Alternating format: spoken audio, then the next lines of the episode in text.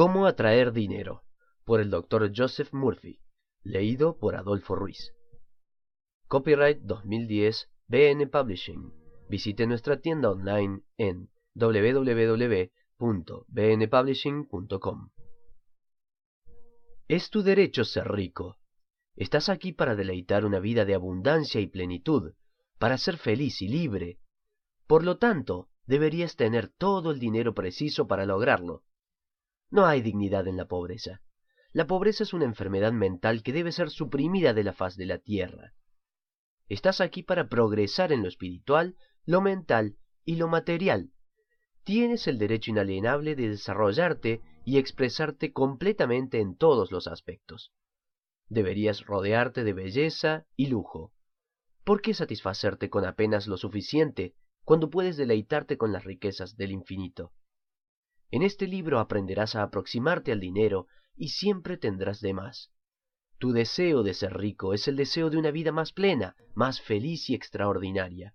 Es un impulso cósmico, un impulso bueno, muy bueno. Empieza a ver el dinero con su significado real, como emblema de intercambio.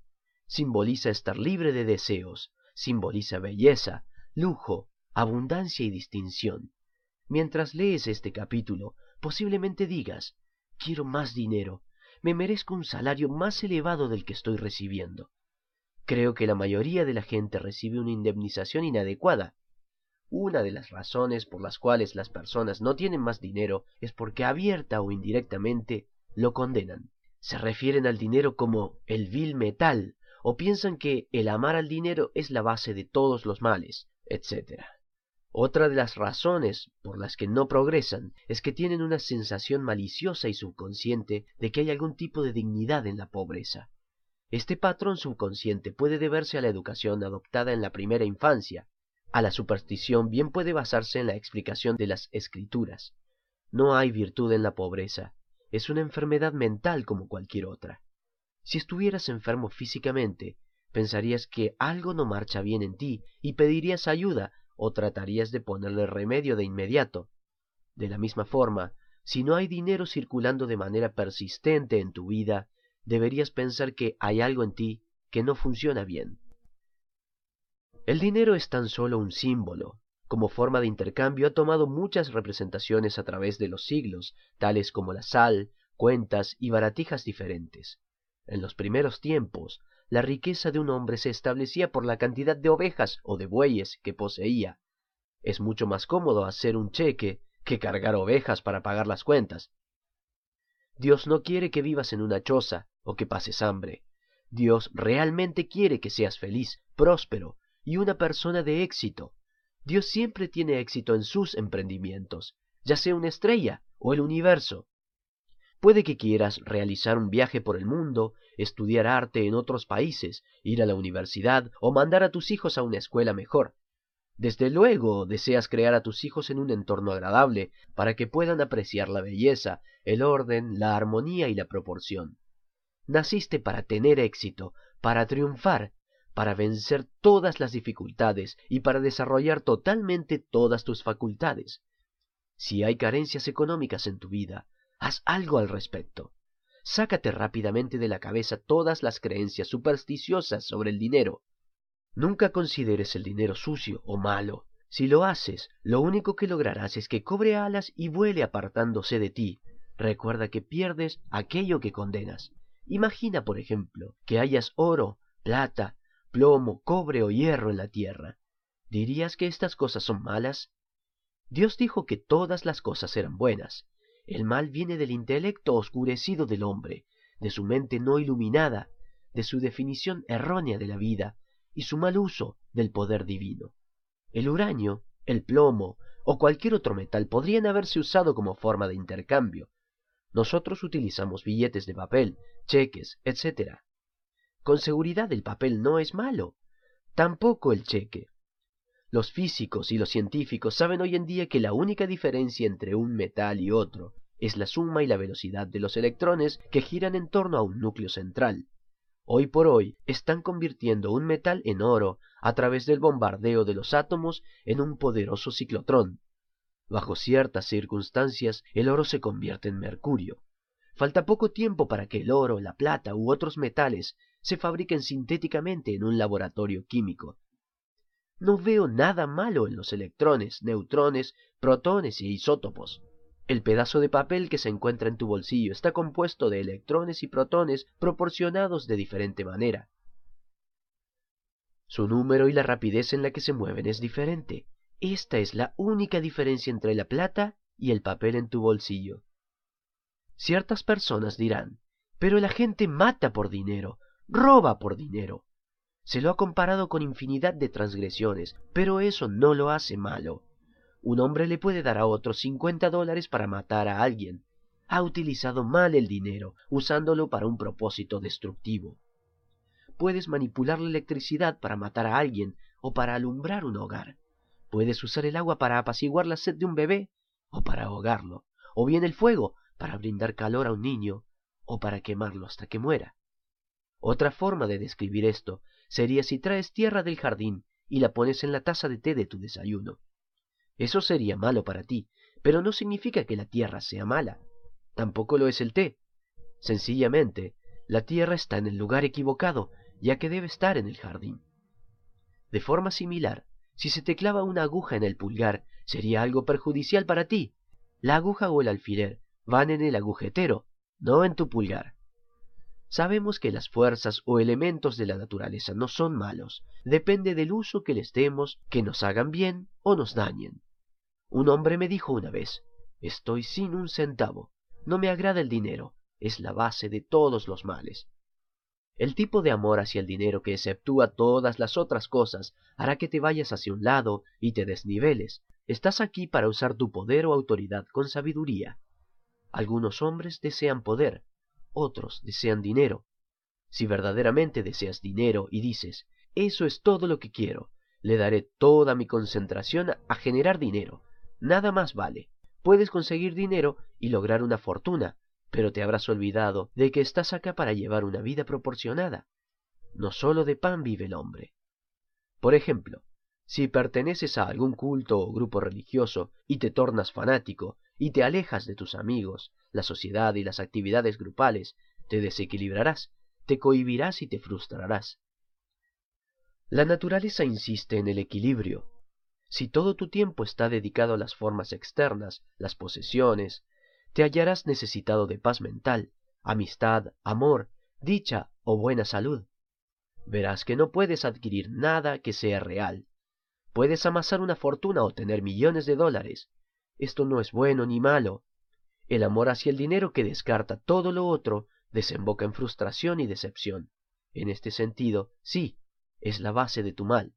Al hacer del dinero tu único objetivo, simplemente tomaste la elección errada. Pensaste que eso era todo lo que deseabas, pero, después de todos tus esfuerzos, te diste cuenta de que no era nada más el dinero lo que necesitabas. Lo que verdaderamente querías era un lugar real, paz mental y abundancia. Podrías tener un millón o muchos millones si los quisieras, y aún así poseer paz mental, armonía, salud perfecta y expresión divina. Todos desean dinero, y no solo lo suficiente. Quien quiera abundancia de sobra, la debería poseer.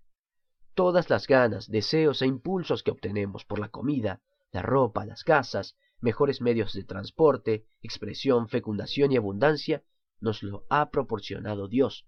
Son divinos y buenos, pero podemos darle una orientación equivocada a estas ganas, impulsos y deseos, lo cual redundaría en experiencias malas o negativas en nuestras vidas. El hombre no posee una naturaleza maligna. No hay naturaleza malvada en ti. Es Dios, la sabiduría universal o la vida que busca expresarse a través de ti. Por ejemplo, un muchacho desea ir a la universidad, pero no cuenta con el dinero suficiente. Ve a otros muchachos en el barrio que van a la universidad y su deseo crece. Se dice a sí mismo, yo también quiero recibir una educación. Puede que ese joven robe o falsee dinero con el objetivo de ir a la universidad. Su deseo era básicamente bueno. Dirigió mal ese deseo o esas ganas al violar las leyes de la sociedad, la ley cósmica de la armonía o la regla dorada. Entonces se halla en problemas. Sin embargo, si este muchacho conociera las leyes de la mente y la capacidad absoluta que tiene para ir a la universidad a través del uso del poder espiritual, podría estar libre y no en la prisión. ¿Quién lo puso tras las rejas? Él mismo se situó ahí. El policía que lo confinó fue un utensilio de las leyes hechas por los hombres que él quebrantó. Primero se puso a sí mismo tras las rejas en su mente al robar y herir a otros. El miedo y la conciencia de culpa le siguieron. Esta es la prisión de la mente, a la que le siguen las paredes de la prisión, construidas de ladrillos y piedras. El dinero es un símbolo de la abundancia, la belleza, el refinamiento y la riqueza de Dios, y se lo debe usar con sabiduría, juicio y de forma constructiva para el bien de la humanidad en infinitas maneras. Es meramente un símbolo de la riqueza económica de una nación. Cuando tu sangre circula con libertad, posees salud. Cuando el dinero circula libremente en tu vida, eres económicamente sano. Cuando las personas empiezan a acumular dinero y a ponerlo en cajas de metal y se llenan de miedo, se enferman económicamente. En la crisis económica de 1929 hubo un espanto psicológico. El miedo, en todas partes, dominó las mentes de las personas. Fue una especie de hechizo negativo e hipnótico. Vives en un mundo subjetivo y objetivo. No debes menospreciar el alimento espiritual, tal como la paz mental, el amor, la belleza, la armonía, la alegría y la risa. El conocimiento del poder espiritual es el medio para acceder al camino real que conduce hacia las riquezas de todo tipo, ya sea que tu deseo sea espiritual, mental o material. El alumno de las leyes de la mente o el alumno del principio espiritual cree y sabe de manera total que, sin importar la situación económica, la fluctuación del mercado de valores, la depresión, las huelgas, la guerra u otras condiciones y acontecimientos, siempre recibirá provisiones de manera abundante sin importar la forma que tome el dinero. La razón de esto es que persevera en la conciencia de la riqueza. El alumno se ha convencido dentro de su mente de que la riqueza fluye libremente y por siempre en su vida, y de que siempre habrá más para él que viene de lo divino. Si mañana hubiera una guerra y todas sus propiedades actuales perdieran valor, como pasó con el marco alemán después de la Primera Guerra Mundial, aun así el alumno conquistaría la riqueza y estaría protegido sin importar la forma que tomara la nueva moneda. La riqueza es un estado de la conciencia, es una mente condicionada al abastecimiento divino que fluye perpetuamente. El pensador científico percibe el dinero y la riqueza como la marea, es decir, algo que se va pero siempre vuelve. La marea nunca falla, tampoco lo harán los abastecimientos del hombre cuando éste confíe en una presencia perseverante, inmutable e inmortal, que es omnipresente y que fluye sin cesar. El hombre que conoce el trabajo de la mente subconsciente, por ende, nunca está preocupado por la situación económica, el espanto del mercado de valores o la devaluación o la inflación de la moneda, ya que se atiene a la conciencia del destino de Dios. A ese hombre siempre lo provee y lo cuida una presencia que todo lo cubre. Observad las aves del cielo, que no siembran, ni cortan, ni guardan la cosecha en graneros, y vuestro Padre las alimenta. ¿No sois vosotros mucho mejores que ellas? A medida que de manera consciente entras en relación con la presencia divina, aseverando y sabiendo que ella te lleva y te guía en todos tus caminos, que es una lámpara que guía tus pasos y una luz en tu senda, serás divinamente próspero y se te proporcionará sustento más allá de tus sueños más imaginativos. He aquí una forma simple de crear una impresión en tu mente subconsciente con la idea de suministros o riqueza constante. Aquieta el movimiento de tu mente, relájate, vamos, frena la atención, ingresa en un estado mental adormilado, de ensueño, meditativo. Eso reduce el esfuerzo al mínimo. Luego, de manera relajada y tranquila, reflexiona sobre las siguientes sencillas verdades. Pregúntate a ti mismo, ¿de dónde provienen las ideas? ¿De dónde la riqueza? ¿De dónde vienes? ¿De dónde han venido tu cerebro y tu mente? Te dirigirás hacia la fuente única. Ahora te hallas en una base espiritual para empezar a trabajar. Ya no será un agravio para tu inteligencia darte cuenta de que la riqueza es un estado mental. Asume esta pequeña frase. Repítela lentamente durante cuatro o cinco minutos, tres o cuatro veces por día, en silencio, en especial antes de ir a dormir. El dinero está por siempre transitando libremente en mi vida y todo el tiempo hay un abastecimiento divino. A medida que hagas esto en forma regular y metódica, a tu mente profunda se le comunicará la idea de la riqueza y desarrollarás una conciencia de la misma. La repetición vacía y mecánica no tendrá éxito para levantar la conciencia de la riqueza. Empieza a sentir la verdad de lo que afirmas. Sabes qué estás haciendo y por qué lo estás haciendo. Sabes que tu ser más profundo contesta a lo que conscientemente aceptas como verdad. Al principio, las personas que tienen dificultades económicas no consiguen resultados con afirmaciones tales como soy rico, soy próspero, soy exitoso. Tales afirmaciones pueden hacer que su escenario empeore. El motivo de esto es que la mente subconsciente aceptará de dos ideas la que sea imperiosa o aceptará la predisposición o sensación que predomina. Cuando dicen soy próspero, la sensación de insuficiencia es mayor, y algo dentro de ellos dice no, no eres próspero, estás quebrado.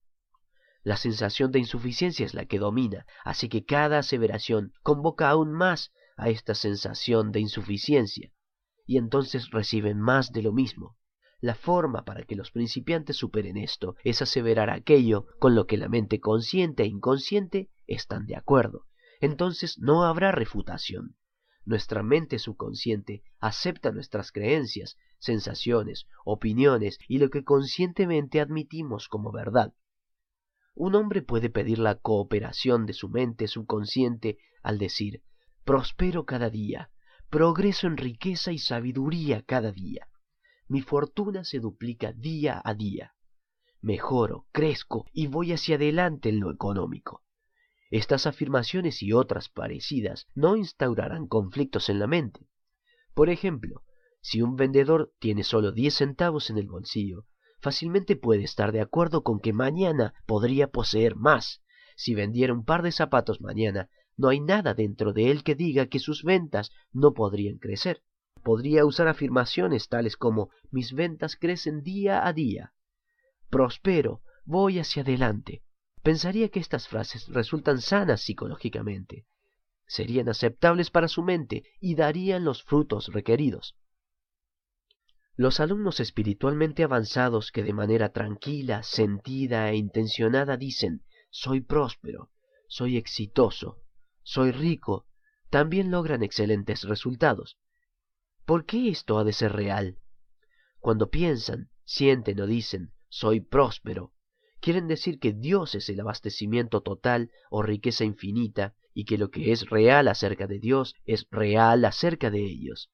Cuando dicen soy rico, saben que Dios es el abastecimiento infinito, la mina de oro ilimitada, y que lo que es real sobre Dios es entonces verdad sobre ellos, ya que Dios está dentro de ellos.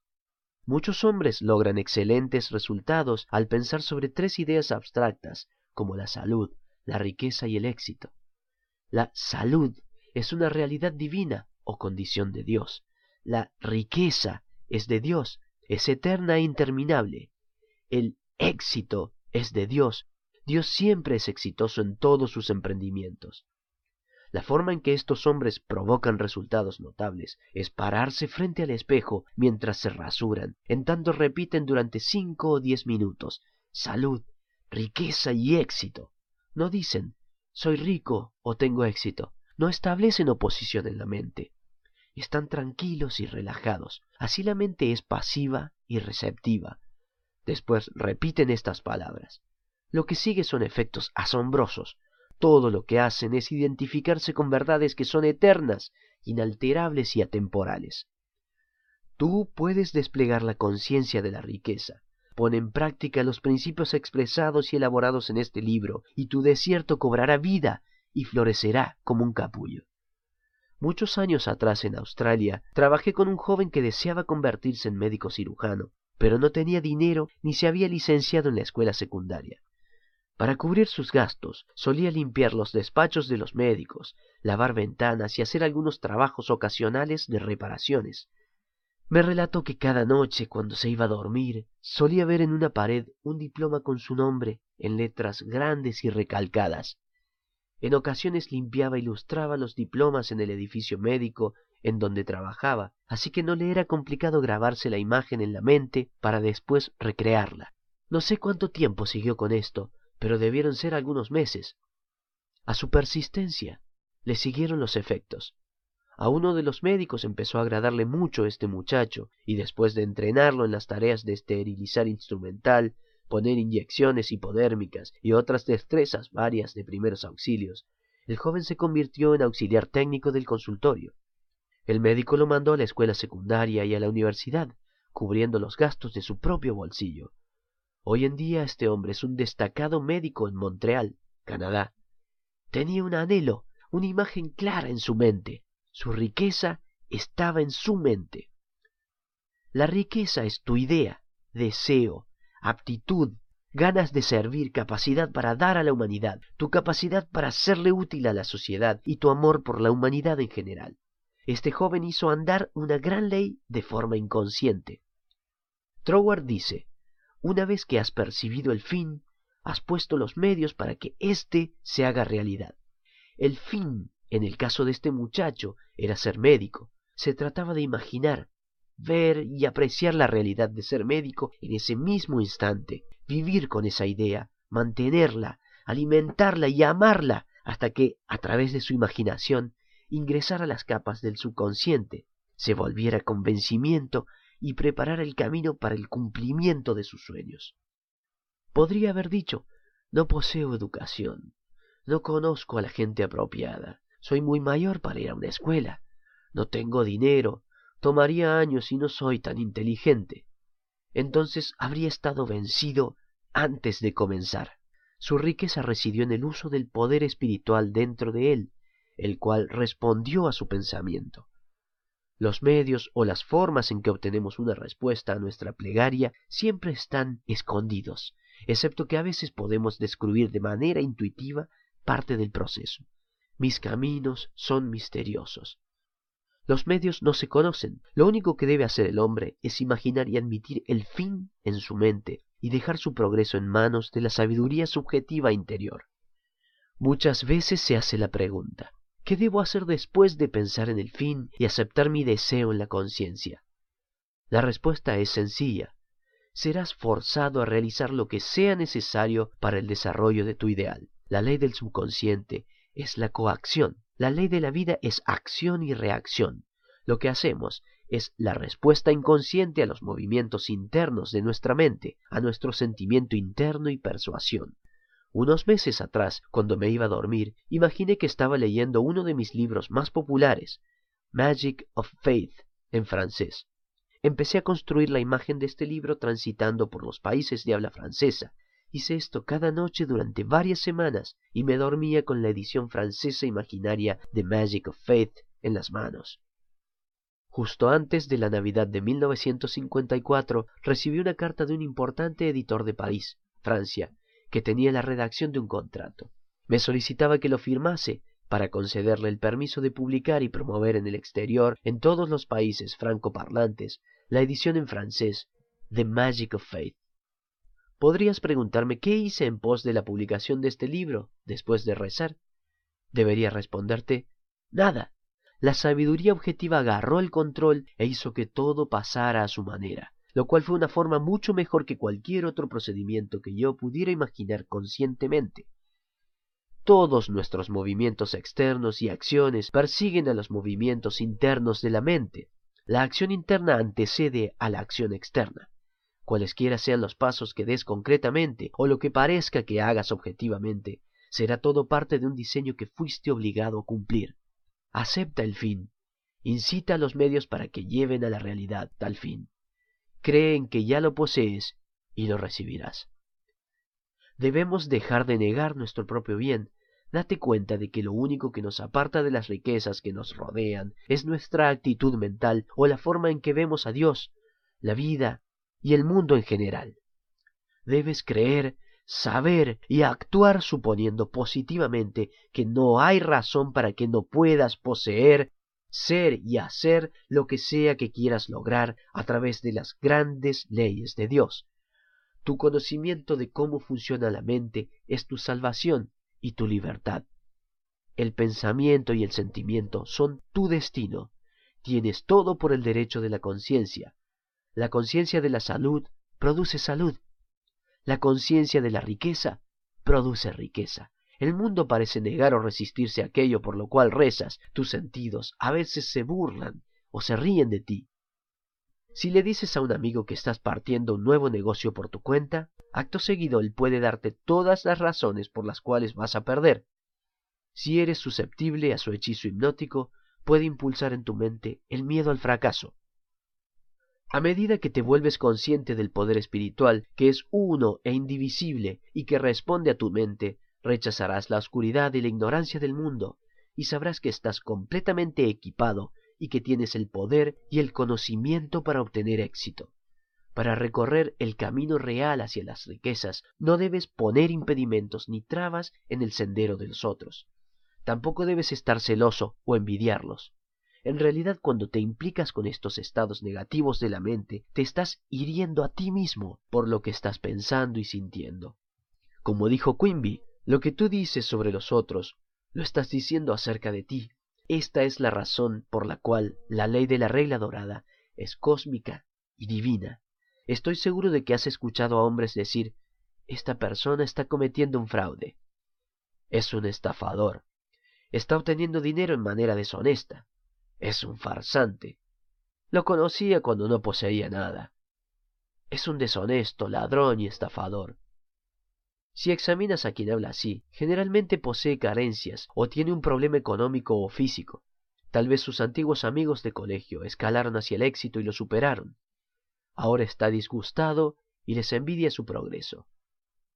En muchos casos, esta es la raíz de su propia perdición. Pensar negativamente acerca de sus amigos y reprobar su riqueza hace que las riquezas y prosperidad que pide para sí en sus oraciones se aparten y se desvanezcan está condenando las cosas por las cuales reza. Está rezando en dos sentidos. Por un lado dice, Dios me está proporcionando bienestar. Y, con el siguiente aliento en manera silenciosa o audible, dice, estoy disgustado por la riqueza de ese compañero.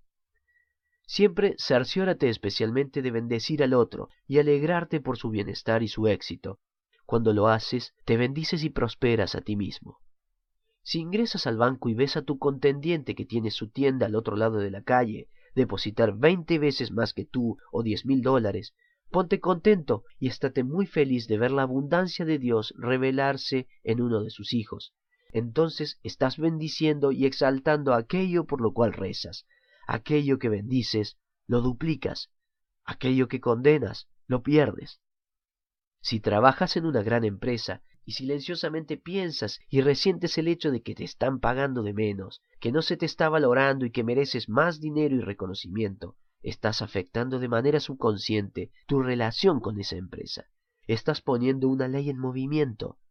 Después el director o el gerente te dicen, tenemos que despedirte. Tú mismo te despediste. El gerente fue sencillamente el instrumento por medio del cual se corroboró tu propio estado mental negativo. En otras palabras, era un emisario que te decía lo que creías verdadero sobre ti mismo. Fue un ejemplo de la ley de acción y reacción. La acción fue el movimiento interno de tu mente. La reacción fue la respuesta del mundo externo, acorde a tu pensamiento interno. Tal vez a medida que lees estas líneas estás pensando en alguien que progresó económicamente aprovechándose de otros, engañándolos, haciéndoles invertir negativamente en propiedades, etc. La respuesta a esto es obvia, porque si robamos, mentimos o estafamos a otro, hacemos lo propio para con nosotros mismos. En realidad en este caso estamos en verdad hiriéndonos y robándonos. En primer lugar, estamos predispuestos a la escasez que obligadamente nos traerá pérdida. La misma puede venir de muchas maneras, puede que sea como pérdida de salud, autoridad, paz mental, estatus social, enfermedad en el hogar o en el negocio. No precisamente llega como pérdida de dinero. No debemos ser tan cortos de vista y pensar que la pérdida tiene que venir tan solo en representación de billetes y monedas. ¿No es una sensación asombrosa apoyar la cabeza en la almohada por las noches y sentir que te hallas en paz con todo el mundo y que tu corazón está repleto de buena voluntad hacia todo y hacia todos? Hay personas que han acumulado dinero de la forma equivocada, pisoteando a otros, con tretas, engaños y subterfugios. ¿Cuál es el precio? A veces es la salud mental y física, complejos de culpa, insomnio o miedos ocultos, como me dijo un hombre. Sí, cometí brutalidades con otras personas, obtuve lo que quería, pero me enfermé de cáncer por eso. Se dio cuenta de que logró su riqueza de la forma equivocada, Puedes ser rico y próspero sin dañar a nadie. Muchos hombres se roban continuamente a ellos mismos, se sacan paz mental, salud, alegría, inspiración, felicidad y la sonrisa de Dios. Pueden decir que nunca robaron, pero ¿es verdad? Cada vez que tenemos resentimientos de otra persona, o sentimos celos o envidia de su riqueza o éxito, nos estamos robando a nosotros mismos Tú debes expulsar a estos ladrones en forma tajante y decidida. No los dejes habitar en tu mente. Córtales la cabeza con el fuego del pensamiento y sentimientos correctos.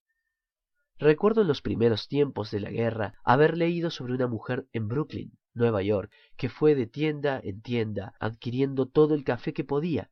Sabía que el café se iba a racionar y tenía miedo de que no hubiera bastante para ella. Compró lo que más pudo y lo guardó en el sótano. Esa noche fue a una reunión. Cuando volvió a su casa, los ladrones le habían tumbado la puerta y habían robado no tan solo el café, sino también la vajilla de plata, dinero, joyas y otros objetos. Esta buena mujer dijo lo que dicen todos. ¿Por qué me pasó esto a mí mientras estaba en la reunión? Nunca le robé a nadie. ¿Es cierto lo que dijo? ¿No estaba ella situada en la conciencia del miedo y de la falta cuando comenzó a juntar provisiones de café? Su predisposición y el miedo a la escasez fueron suficientes para atraer la pérdida a su casa y sus posesiones. No tuvo que poner la mano en la registradora o robar un banco. Su temor a la carencia produjo la carencia. Esta es la razón por la cual muchas personas que son lo que la sociedad llama buenos ciudadanos sobrellevan pérdidas. Son buenos en el sentido frívolo, es decir, pagan los impuestos, cumplen las leyes, van a votar y son generosos con las instituciones de caridad, pero tienen rencores con las posesiones, riqueza o posición social de otros. Si quisieran agarrar dinero cuando nadie los ve, tal actitud es definitiva y positivamente un estado de carencia, y puede hacer que la persona que se compensa en tal estado mental atraiga charlatanes o bandidos que lo pueden estafar o engañar a la hora de hacer transacciones comerciales. Antes de que el ladrón externo nos robe, primero tenemos que robarnos a nosotros mismos. Debe existir un lado interior antes de que surja en el exterior. Un hombre puede tener un complejo de culpa y culparse a sí mismo perseverantemente. Conocí a uno que era así. Era muy honesto como cajero de un banco. Nunca robó dinero, pero tenía un romance ilegal. Estaba manteniendo a otra mujer y rechazando a su familia. Vivía con temor a que lo descubrieran, y esto dio como resultado un insondable sentimiento de culpa. El miedo le sigue a la culpa y hace que los músculos y las membranas mucosas se contraigan. Se le desarrolló sinusitis aguda y los remedios le daban tan solo un alivio pasajero. Le dije a este cliente la causa de su problema y le dije que la solución era dejar su romance extramatrimonial. Me dijo que no podía, que ella era su alma gemela y que ya había tratado. Se culpaba y condenaba a sí mismo permanentemente. Un día, uno de los funcionarios del banco lo culpó de haber sacado dinero. Le pareció algo serio, ya que existía evidencia contingente. Le dio pánico y se dio cuenta de que la única razón por la que habían acusado injustamente era que él mismo se había estado castigando. Pudo ver cómo opera la mente mientras siempre se estuviera acusando a sí mismo en el plano interno, lo acusarían en el externo. Debido al golpe de haber sido acusado de robo, rompió rápidamente su relación con la otra mujer y empezó a rezar pidiendo armonía divina y comprensión con los funcionarios del banco. Empezó a afirmar no hay nada escondido que no se revele. La paz de Dios reina soberana en las mentes y los corazones de todos los involucrados. La verdad sobresalió, todo el asunto se aclaró a la luz de la verdad. Descubrieron que otro joven era el culpable. El cajero supo que sólo a través de la plegaria se salvó de una condena de cárcel. La gran ley es, como quisieras que los hombres piensen de ti, piensa igual tú de ellos.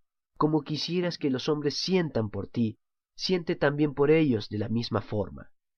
Expresa desde tu corazón, deseo por cada hombre que camine sobre la tierra lo mismo que deseo para mí. El deseo sencillo de mi corazón es, por lo tanto, paz, amor, alegría, abundancia y bendiciones de Dios para todos los hombres en todas partes. Alégrate y estate contento por el progreso y el adelanto y la felicidad de todos. Lo que sea que pidas como una verdad para ti mismo, pide para todos los hombres de todos lados. Si rezas deseando felicidad y paz mental, que tu pedido sea de paz y felicidad para todos. Nunca intentes privar a nadie de ninguna alegría. Si lo haces, te privas a ti mismo. Cuando a tu amigo le llega la suerte, ésta también llega para ti. Si a alguien lo ascienden en tu trabajo, estate contento y feliz, agasájalo, alégrate por su avance y reconocimiento. Si estás enojado o resentido, te estás degradando a ti mismo. No trates de estancarle a otro su derecho de nacimiento, dado por Dios, la felicidad, el hito, la abundancia, los logros y todas las cosas buenas. Los tesoros del cielo son las verdades de Dios que tenemos dentro del alma llenad vuestras mentes con paz, armonía, fe, satisfacción, honestidad, honradez, amabilidad y gentileza.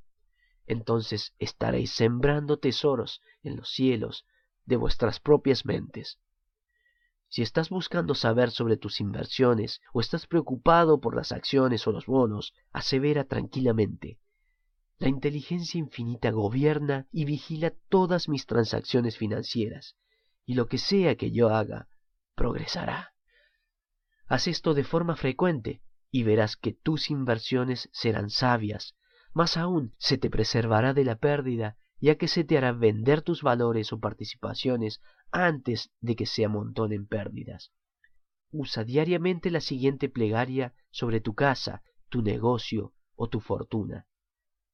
La presencia que todo lo opaca que guía a los planetas en su trayectoria y hace que el sol brille, cuida de todos mis recursos, mi hogar, mis negocios y todas mis cosas. Dios es mi fortaleza y mi baluarte. Todas mis posesiones están seguras con Dios. Al acordarte diariamente esta gran verdad y al cumplir las leyes del amor, siempre te guiarán y te cuidarán y progresarás en todos los sentidos. Nunca tendrás pérdidas, ya que has elegido el Supremo como consejero y guía. El amor de Dios te rodea envolviéndote, abriga y te acompaña todo el tiempo. Reposas en los brazos eternos de Dios. Todos deberíamos buscar una guía interna para nuestras dificultades. Si tienes un problema económico, repite lo siguiente por la noche antes de irte a dormir. En este momento me iré a dormir en paz. He traspasado este asunto a la sabiduría de Dios dentro de mí. Solo ella sabe la respuesta. Cuando el sol sale por la mañana, también resurgirá mi respuesta. Sé que la salida del sol nunca falla. Luego, anda a dormir. No te molestes, no te preocupes ni te enojes por un problema. La noche trae consejo. Duerme sabiendo eso. Tu entendimiento no puede solucionar todos tus problemas. Reza por la luz que vendrá. Recuerda que el alba siempre llega. Entonces las sombras se escapan. Deja que tu sueño de cada noche sea favorable y satisfecho. No eres víctima de los acontecimientos a menos que creas que lo eres. Puedes elevarte y vencer cualquier circunstancia o condición.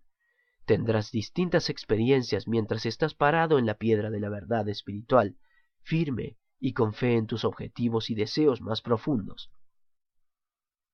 En las grandes tiendas, los jefes emplean detectives para evitar que la gente robe, todos los días agarran a cierta cantidad que trata de llevarse algo sin pagar.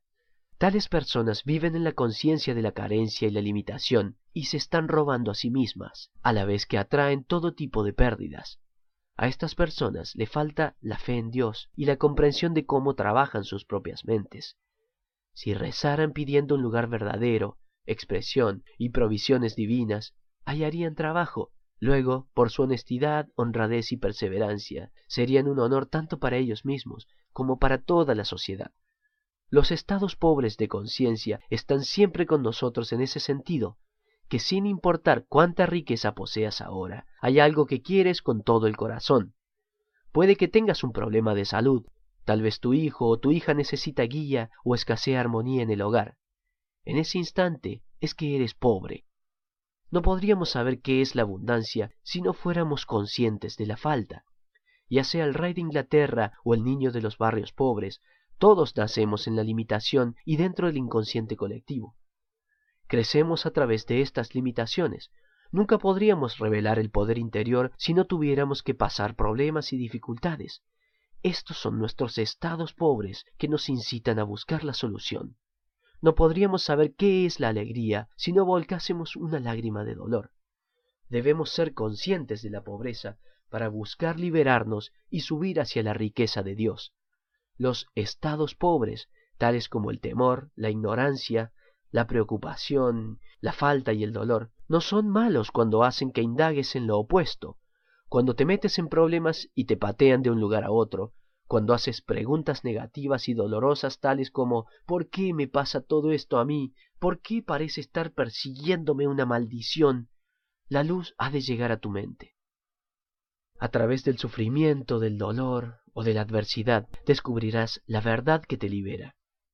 Dulces son los frutos de la desgracia, los cuales, como un sapo feo y venenoso, llevan igualmente una preciada joya sobre su cabeza. A través de la complacencia se nos dirige hacia la satisfacción. Todos los que estudian las leyes de la vida han estado insatisfechos con algo, han tenido algún problema o aprieto que no podían solucionar, o no han estado satisfechos con las respuestas de los hombres a los enigmas de la vida. Han hallado la respuesta en la presencia de Dios dentro de sí, la perla de gran valor, la preciada joya. Cuando hagas realidad tu ambición o deseo, estarás orgulloso por tan solo un corto tiempo.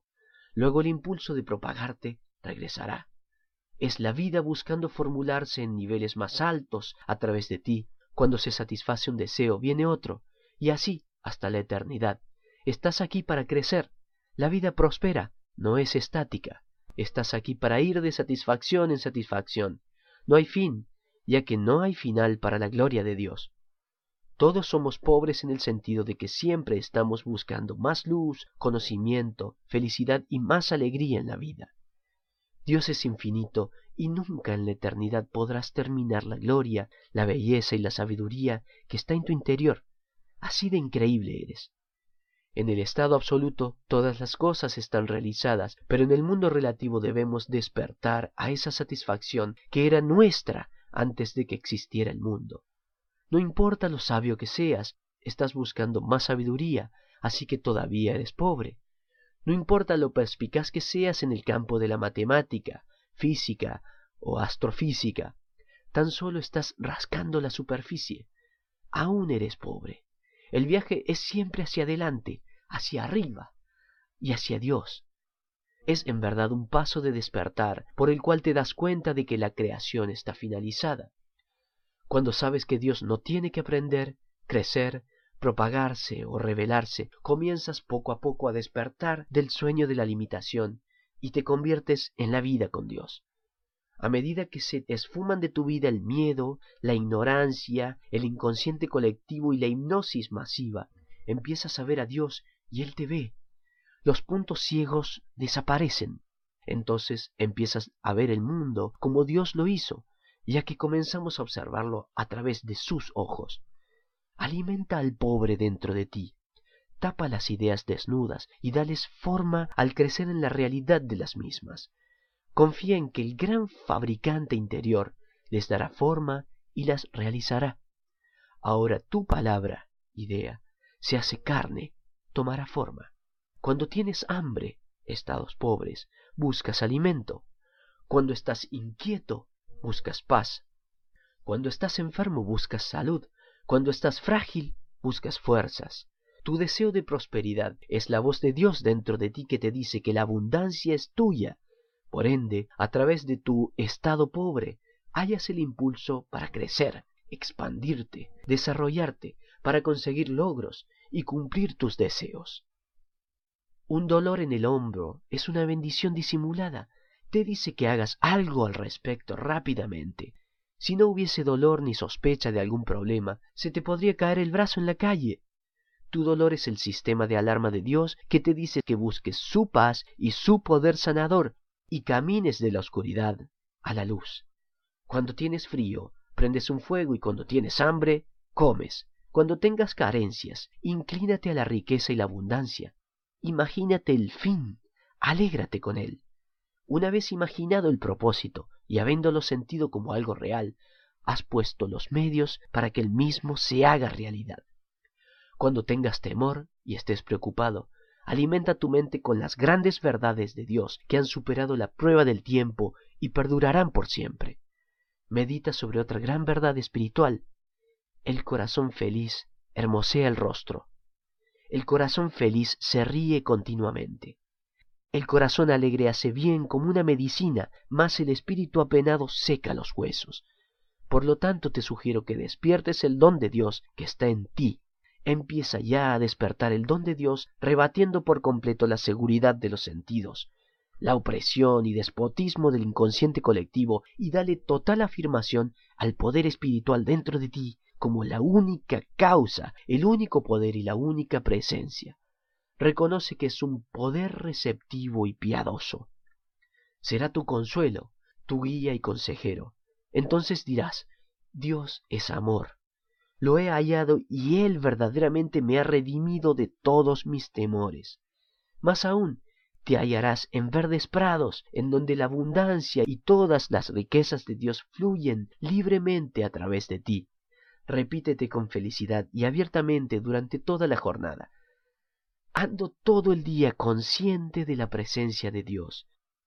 Su completitud fluye a través de mí todo el tiempo, colmando todas las facetas vacías en mi vida.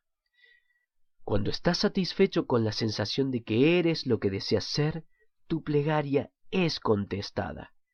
¿Están completas todas las circunstancias de tu vida? Mira tu salud, riqueza, amor y expresión. ¿Estás completamente satisfecho en todos los niveles? ¿Falta algo en alguno de estos cuatro aspectos? Todo lo que buscas, no importa que sea, cae en una de estas clasificaciones. Si dices, todo lo que deseo es la verdad y la sabiduría, estás expresando el deseo de todos los hombres en todas partes. Eso es lo que todo el mundo quiere, aunque lo digan de forma distinta. La verdad o sabiduría es el deseo superior de todo hombre, esto cae bajo la clasificación de expresión. Deseas expresar cada vez más a Dios aquí y ahora. A través de tus privaciones, limitaciones y problemas, creces en la luz de Dios y te descubres a ti mismo. No hay otra forma por la cual podrías hacerlo.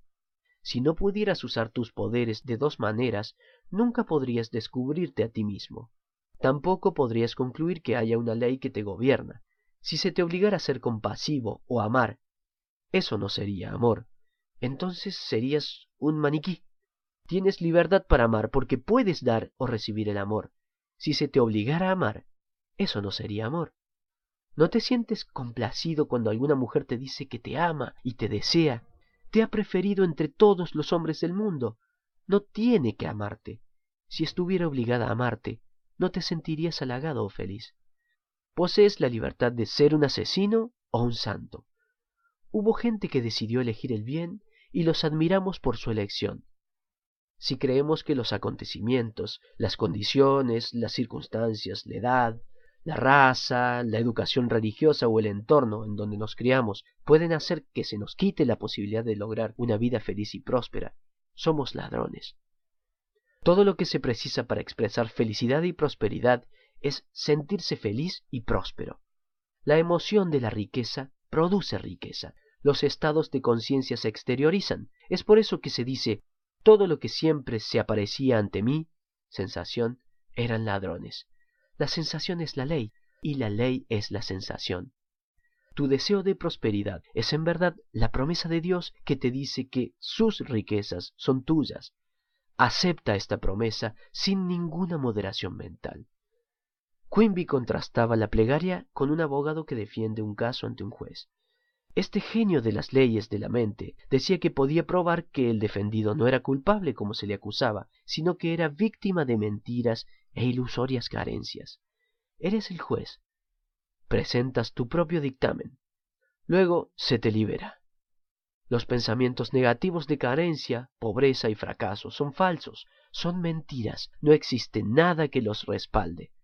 Sabes que hay un solo poder espiritual, una causa primera, y entonces dejas de otorgarle poder a las condiciones, circunstancias y opiniones de los hombres. Dale todo el poder al poder espiritual que hay dentro de ti, sabiendo que responderá a tu pensamiento de abundancia y prosperidad. Reconocer la superioridad del espíritu interior y el poder de tu propio pensamiento o imagen mental es el camino hacia la abundancia, la libertad y la provisión persistente. Acepta la vida abundante en tu propia mente, tu aprobación mental y la expectativa de la riqueza tienen su propia matemática y mecanismo de expresión. A medida que te predispones a la opulencia, empezarán a pasar todas las cosas necesarias para una vida abundante. Ahora eres el juez que llega a la decisión en la corte de tu mente. Como Quimby, has producido evidencia irrefutable que demuestra cómo trabajan las leyes de tu propia mente, y ahora estás libre de miedos.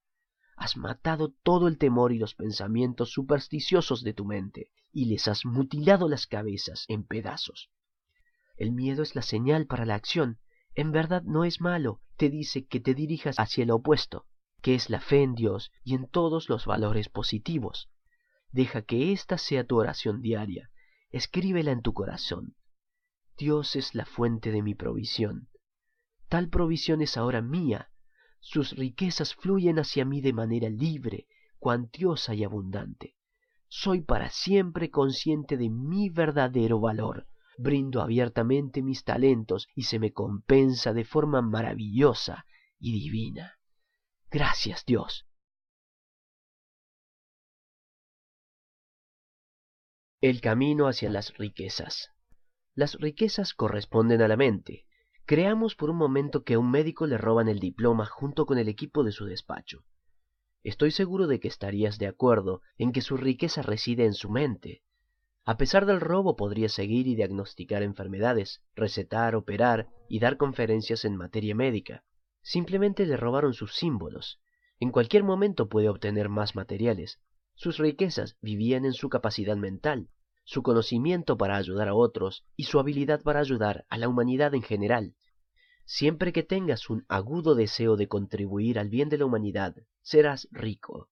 Tus impulsos de servir, es decir, de brindar tus talentos al mundo, siempre hallarán respuesta en el corazón del universo. Durante la crisis económica de 1929, conocí a un hombre en Nueva York que había perdido todo lo que poseía, inclusive su casa, y los ahorros de toda una vida. El encuentro se dio después de una charla que di en uno de los hoteles de la ciudad. Me dijo lo siguiente Perdí todo. Forjé millones de dólares en cuatro años y los haré nuevamente. Todo lo que perdí es un símbolo. Puedo atraer otra vez el símbolo de la riqueza de la misma forma que la miel atrae a las moscas. Durante muchos años seguí la carrera de este hombre para descubrir la clave de su éxito. La misma podrá parecerte rara, sin embargo, es muy vieja. El nombre que él le daba a esa clave era convertir el agua en vino. Había leído ese trozo de la Biblia y supo que era la contestación perfecta para la salud, la felicidad y la prosperidad. El vino en la Biblia siempre significa hacer realidad los deseos, ganas, planes, sueños, proposiciones, etc. En otras palabras, son las cosas que quieres lograr, conseguir y llevar adelante. El agua en la Biblia se refiere por lo general a la mente o la conciencia. Este elemento toma la forma de cualquier recipiente en donde se vierte. De la misma forma, lo que sea que sientas y creas como verdad se manifestará en el mundo. De esta forma, siempre estás convirtiendo el agua en vino. La Biblia enseña psicología de la vida diaria y una forma de vivir. Uno de los principios cardinales de la Biblia es que estableces creas y moldeas tu propio destino por medio de las creencias, pensamientos y sentimientos correctos. Te enseña que puedes solucionar cualquier problema, superar cualquier reto superar cualquier escenario y que has nacido para tener éxito, para ganar y triunfar, para descubrir el camino real hacia las riquezas y recibir la fuerza y la seguridad precisas para progresar en la vida, debes dejar de ver la Biblia de la forma tradicional. El hombre de la historia anterior, que estaba en crisis económica, solía decirse a sí mismo habitualmente durante la época en que no poseía dinero, puedo convertir el agua en vino. Para él, estas palabras simbolizaban puedo cambiar las ideas de pobreza en mi mente para hacer realidad mis deseos presentes, que son la riqueza y el abastecimiento económico. Su condición mental, agua, era, una vez hice fortuna honradamente, la voy a hacer de nuevo, vino. La afirmación que usaba en forma habitual consistía en decir, atraje el símbolo, dinero, una vez, lo estoy atrayendo una vez más, lo sé y siento que es verdad vino. Este hombre se puso a trabajar como vendedor de una empresa química. Se le ocurrieron ideas para un mejor impulso de los productos y se las pasó a la empresa. No transcurrió mucho tiempo hasta que llegó a vicepresidente y en cuatro años la empresa lo designó presidente. Su actitud mental constante era puedo convertir el agua en vino. La ley que demostró es la de la acción y reacción. Significa que tu mundo externo, tu cuerpo, tus eventos, medio ambiente y estatus económico siempre son reflejo perfecto de tus creencias, pensamientos, sentimientos y opiniones. Como esto es verdad, puedes cambiar tus esquemas internos de pensamiento al meditar sobre la idea del éxito, la riqueza y la paz mental. A medida que domines la mente con estos últimos conceptos, las ideas poco a poco se meterán en ella, como semillas que se alojan en la tierra. Como toda semilla, los pensamientos y las ideas crecen según su especie. De la misma forma, aquello que piensas y sientes generalmente se manifiesta en prosperidad, éxito y paz mental. Al pensamiento sabio, acción, le sigue la acción correcta, reacción. Puedes lograr riquezas cuando te vuelves consciente del hecho de que la plegaria es una cena de bodas. La cena es psicológica. Meditas sobre o te alimentas mentalmente de tu propio bien o tu deseo hasta que te tornas uno con él. Contaré ahora la historia de un caso de mis archivos acerca de la manera en que una muchacha llevó a cabo su primer milagro de transformar agua en vino. Ella administraba un hermoso salón de belleza, pero su madre se enfermó y tuvo que dedicar mucho tiempo al hogar, por lo cual desatendió su negocio. Durante su alejamiento, dos de sus asistentes falsearon dinero, por lo cual cayó en bancarrota Perdió su casa y contrajo grandes deudas. No podía pagar las cuentas del hospital de su madre y tampoco tenía trabajo. Le expliqué a esta mujer la fórmula mágica de convertir el agua en vino. Otra vez le dejamos en claro que el vino simboliza la respuesta a una plegaria o la realización de su ideal. Ella se peleaba con el mundo exterior. Decía, observa los hechos, perdí todo, es un mundo desalmado, no puedo pagar mis cuentas y no rezo porque he perdido la fe. Estaba tan abstraída en el mundo material que ignoraba por completo la causa interna de su situación. A medida que fuimos hablando, empezó a comprender que debía resolver la disputa dentro de su cabeza. No importa cuál sea tu deseo o ideal al leer este libro, también hallarás en tu mente algún pensamiento o idea que se le opone. Por ejemplo, puede que quieras salud, pero tal vez haya muchos pensamientos de este tipo en tu cabeza en forma paralela. No me pueden sanar. He tratado, pero no sirve. Empeora cada vez más. No sé lo bastante sobre sanación espiritual por medio de la mente. A medida que te estudias a ti mismo, ¿no juegas un juego de tira y afloja en la cabeza? Al igual que esta muchacha, crees que el medio ambiente y los asuntos externos desafían tu deseo de expresión, riqueza y paz mental. La verdadera plegaria es una cena de bodas mental y nos enseña a todos cómo resolver el problema en ese mismo campo. En la plegaria escribes en tu propia mente lo que en verdad crees. Dijo Emerson, el hombre es lo que piensa durante todo el día. Por medio de tu pensamiento general estableces tus propias leyes mentales acerca de tus creencias. Al repetir una determinada serie de pensamientos, instauras opiniones y creencias concluyentes en la mente más profunda, llamada subconsciente. Después tales creencias, opiniones y conceptos aceptados dirigen y controlan todas las acciones externas. Entender esto y comenzar a emplearlo es el primer paso para convertir el agua en vino o transformar la carencia y la limitación en abundancia y riqueza. El hombre que no es consciente de su propio poder espiritual está por lo tanto sometido al inconsciente colectivo, la carencia y la limitación. Ahora abre tu Biblia y lleva a cabo tu primer milagro como lo hizo esta experta en belleza. Puedes hacerlo si lees la Biblia solamente como un suceso histórico, te perderás la mirada espiritual, mental y científica de las leyes sobre las cuales hablamos en este libro. Cuando quieres lograr algo como lo que quería esta joven, como hallar trabajo, sustento y una salida a tus problemas, te aparecen menciones a la carencia, tales como no hay esperanza, todo está perdido, no lo puedo lograr, es irreparable. Esa es la voz del mundo exterior que te dice no hay vino. O observa los hechos, la que habla es tu sensación de carencia, limitación o esclavitud. ¿Cómo te afrontas al desafío de las condiciones y las circunstancias? Por lo pronto, estás conociendo las leyes de la mente, que son las siguientes.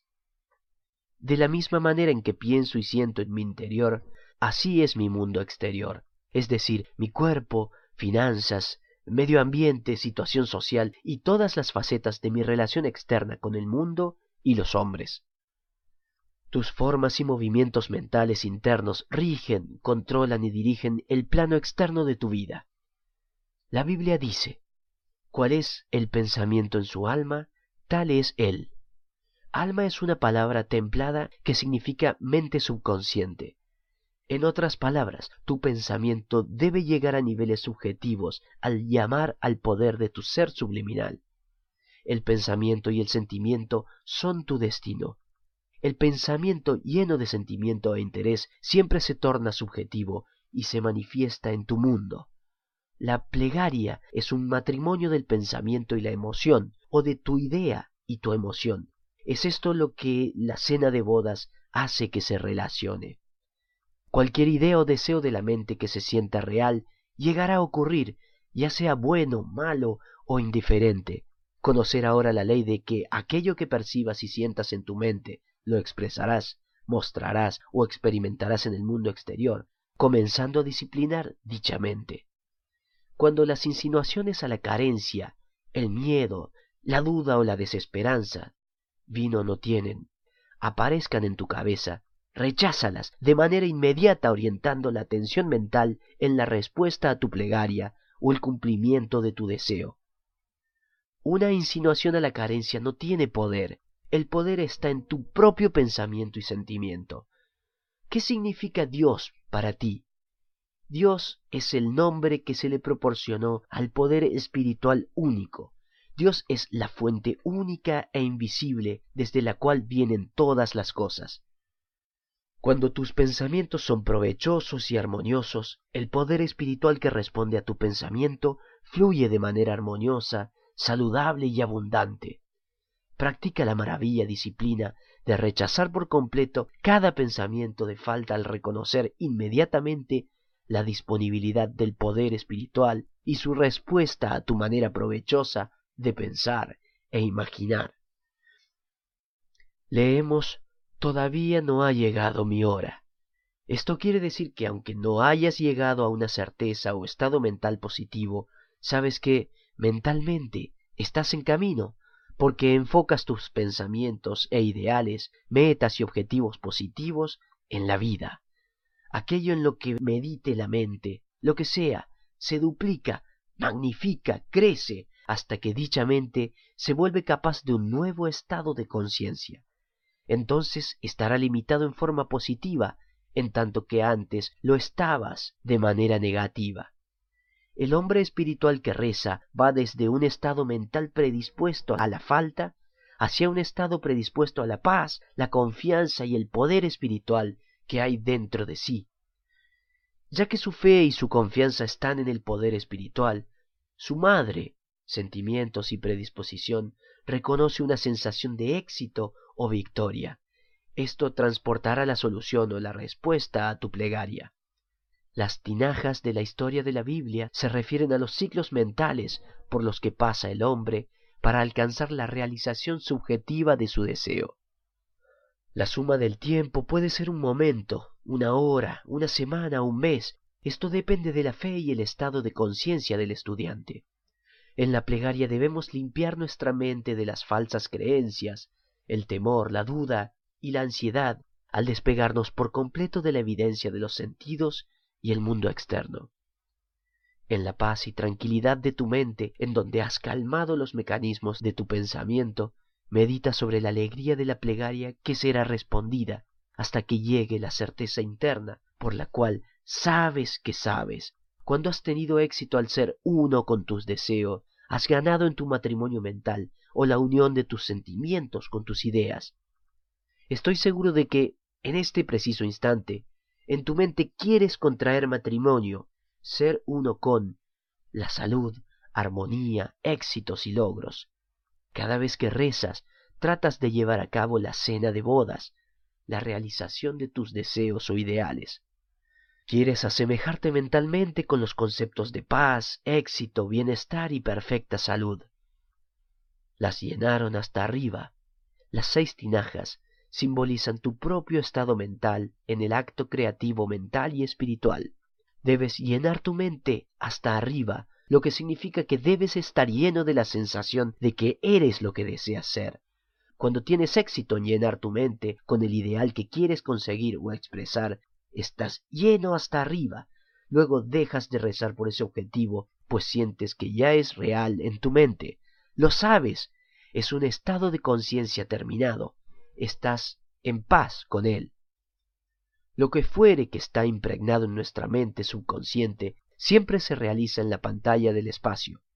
En consecuencia, cuando entramos en un estado de convicción de que nuestra plegaria recibirá respuesta, hemos dado la orden principal.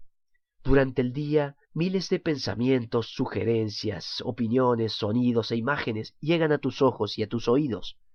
Según prefieras, Puedes tenerlos en consideración o rechazarlos por no ser aptos para consumo mental. Tu mente consciente, intelectual y racional es el servidor de la fiesta. Cuando de manera consciente eliges considerar, meditar, imaginar el deseo de tu corazón como verdadero, éste se torna una encarnación viviente y una parte de tu mentalidad, de manera tal que tu ser más profundo hace que ese deseo brote y se exprese. En otras palabras, lo que se graba de manera subjetiva se expresa de manera objetiva. Tus sentidos o tu mente consciente ven la materialización de tu propio bien. Cuando la mente racional, consciente, toma conciencia del agua convertida en vino, también lo hace de la plegaria atendida. Al agua también se le puede decir el poder espiritual invisible, sin forma, la conciencia incondicionada. El vino es la conciencia condicionada o la mente que da origen a sus creencias y convicciones. Los sirvientes que recogen agua para ti simbolizan la predisposición para la paz, la confianza y la fe. De acuerdo a tu fe o tus sentimientos, tu propio bien es atraído y conducido hacia ti. Debes infundirte y enamorarte de los principios espirituales que se muestran en este libro. El amor es la ejecución de la ley. El amor es, en realidad, apego emocional, una sensación de unidad con tu propio bien. Debes ser fiel a aquello que amas, debes ser fiel a tu objetivo o ideal. No somos leales a aquello que amamos cuando imaginamos otros matrimonios mentales o coqueteamos con el temor, la duda, la preocupación, la ansiedad o las falsas creencias. El amor es un estado de unidad, un estado de completitud. Ver el libro del mismo autor, Love is Freedom, El amor es libertad. Cuando le explicaron este simple hecho a la especialista en belleza antes mencionada, se volvió rica mentalmente. Lo entendió y lo puso en práctica en su vida. Rezó de la siguiente manera. Sabía que del agua, su propia mente, fluiría y llenaría todas las tinajas vacías en respuesta a su propia manera de pensar y sentir. Por la noche, esta persona se quedaba muy quieta y serena, relajaba el cuerpo y comenzaba a usar imágenes constructivas. Los pasos que daba eran los siguientes. Primer paso. Empezaba a imaginarse que el gerente del banco local la felicitaba por los fantásticos depósitos que realizaba. Seguía imaginando esa situación durante unos cinco minutos. Segundo paso. En su imaginación escuchaba que su madre le decía Estoy tan contenta por tu nueva situación. Seguía escuchándola decir eso en un estado de felicidad y alegría por unos tres a cinco minutos. Tercer paso. Se imaginaba realmente que quien escribe estaba frente a ella celebrando su ceremonia de bodas. La mujer me escuchaba decir como ministro oficiante Yo os declaro marido y mujer. Para acabar esa rutina se iba a dormir sintiéndose colmada, es decir, con la alegre sensación de que la plegaria había sido contestada. Nada pasó durante tres semanas. De hecho, las cosas empeoraron, pero persistió. Se negaba a aceptar un no por respuesta. Sabía que, para crecer espiritualmente, también debía llevar a cabo el primer milagro, cambiando su temor por fe y su predisposición a la carencia por la abundancia y la prosperidad, reconduciendo su conciencia, agua, hacia las condiciones circunstancias y experiencias que quería expresar. La conciencia, el hecho de existir, el principio, el espíritu o cualquier nombre que quieras darle, es el principio de todo, es la única presencia y poder. El poder espiritual o el espíritu dentro de nosotros es la causa y el fondo de todas las cosas. Todo, los pájaros, los árboles, las estrellas, el sol, la luna, la tierra, el oro, la plata y el platino son sus expresiones. Es la causa y la sustancia de todas las cosas. No hay nada más. Al entender esto, ella sabía que el agua, la conciencia, podía proveerla en forma de dinero, un lugar real o autoexpresión verdadera, salud para la madre, así como también compañía y plenitud en la vida. Pudo observar estas verdades simples, aunque profundas, en un abrir y cerrar de ojos, y me dijo, acepto mi propio bien. Sabía que nada se nos esconde. La totalidad de Dios está dentro de nosotros, esperando que la descubramos y que expongamos nuestras preguntas. En menos de un mes, esta joven mujer se casó.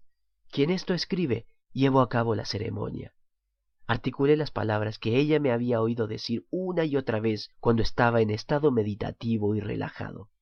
Os declaro marido y mujer. El marido le facilitó un cheque por veinticuatro mil dólares como regalo de bodas y también un viaje alrededor del mundo. Su nueva manera de expresión como especialista en belleza fue hermosear su casa y su jardín y hacer que el desierto de su mente cobrara vida y floreciera como una rosa. Convirtió el agua en vino el agua de su conciencia se cargó o se estableció debido a su constante creación de imágenes verdaderas y felices. Estas imágenes, cuando se sostienen de manera regular, sistémica y con fe en el perfeccionamiento de los poderes de la mente más profunda, saldrá de la oscuridad, mente subconsciente, hacia la luz, materializadas en la pantalla del espacio. Existe una regla importante, no muestres esta película recién revelada a la destructiva luz del temor, la duda, la depresión o la preocupación.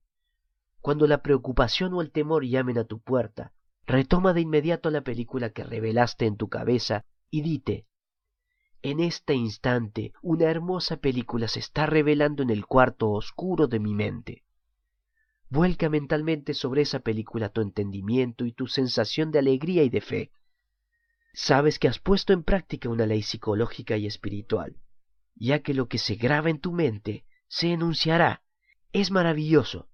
La siguiente es una manera segura de desarrollar y manifestar todas las riquezas materiales y las provisiones que precises durante todos los días de tu vida. Si empleas esta fórmula de forma sincera y honesta, se te recompensará ampliamente en el plano exterior lo relataré contando la historia de un hombre con grandes apuros económicos que vino a visitarme a Londres. Era miembro de una comunidad religiosa de Inglaterra y había estudiado hasta cierto punto el funcionamiento de la mente subconsciente. Le dije que aseverara de forma frecuente durante el día Dios es la fuente de lo que recibo, y todas mis necesidades se cubren a cada momento y en cada punto del espacio.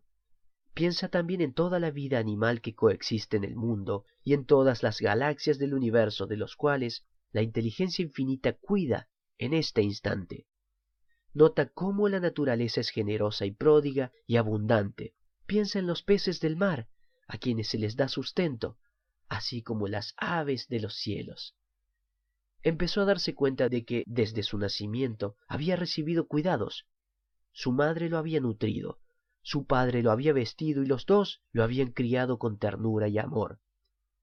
Este hombre obtuvo un empleo y le pagaban de maravilla. Dedujo que era ilógico pensar que el principio de vida que le había proporcionado la vida misma y siempre lo había cuidado, de pronto le dejara de responder. Se dio cuenta de que había cortado su propio sostén al estar resentido con su jefe, por autocondenarse, criticarse y por su propia sensación de falta de valor. Psicológicamente había lastimado el cordón que lo unía a la fuente infinita de todas las cosas, el espíritu que mora en el interior, o principio de vida al que algunos llaman conciencia. El hombre no se alimenta como los pájaros, debe estar en relación consciente con el poder y la presencia que mora en el interior, y recibir guía, fuerza, vitalidad y todo lo imprescindible para cubrir sus necesidades. He aquí la fórmula que usó para convertir el agua en el vino de la abundancia y el hito económico. Se dio cuenta de que Dios o el poder espiritual dentro de sí eran la raíz de todo. Aún más, se dio cuenta de que si podía consentir la idea de que la riqueza era suya por derecho divino manifestaría una abundancia de abastecimiento. La afirmación que usó fue Dios es la fuente de lo que recibo. Todas mis necesidades económicas y de otro tipo están cubiertas a cada instante y lugar en el espacio. Hay siempre un excedente divino. Esta sencilla frase, repetida en forma constante, intencionada e inteligente, determinó a su mente para llegar a una conciencia de prosperidad. Todo lo que debía hacer era aceptar él mismo esta idea positiva de la misma forma que un buen vendedor tiene que aceptar el valor de su producto. Tal persona está convencida de la rectitud de su empresa, de la alta calidad del producto, del buen servicio que le proporciona al cliente, del hecho de que el precio es justo, etc. Le dije que, cuando los pensamientos negativos tocaran su mente, lo cual iba a pasar, no peleara ni discutiera con ellos en forma alguna, sino que simplemente retomara la fórmula mental y espiritual y se la repitiera de manera tranquila y amorosa. A veces los pensamientos negativos le llegaban en avalancha, en forma de una ola de negatividad. Cada vez los retaba con la convicción positiva firme y fiel.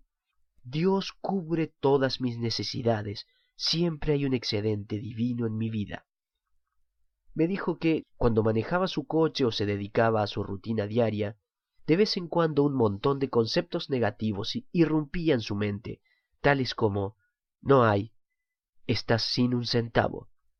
Cada vez que esos pensamientos negativos surgían, rechazaba admitirlos y se volvía a la fuente eterna de la riqueza, la salud y todas las cosas que sabía que correspondían a su propia conciencia espiritual. En forma definitiva y positiva afirmaba, Dios es la fuente de mis provisiones y esas provisiones son ahora mías. Oh, hay una solución divina. La riqueza de Dios es mi riqueza. Y otras afirmaciones positivas que llenaban su mente con esperanza, fe, expectativa y en última instancia con una autosugestión de que hay una fuente de riquezas que proporciona por siempre todas sus necesidades en forma copiosa y feliz. La ola de pensamientos negativos podía surgirle hasta unas cincuenta veces por hora.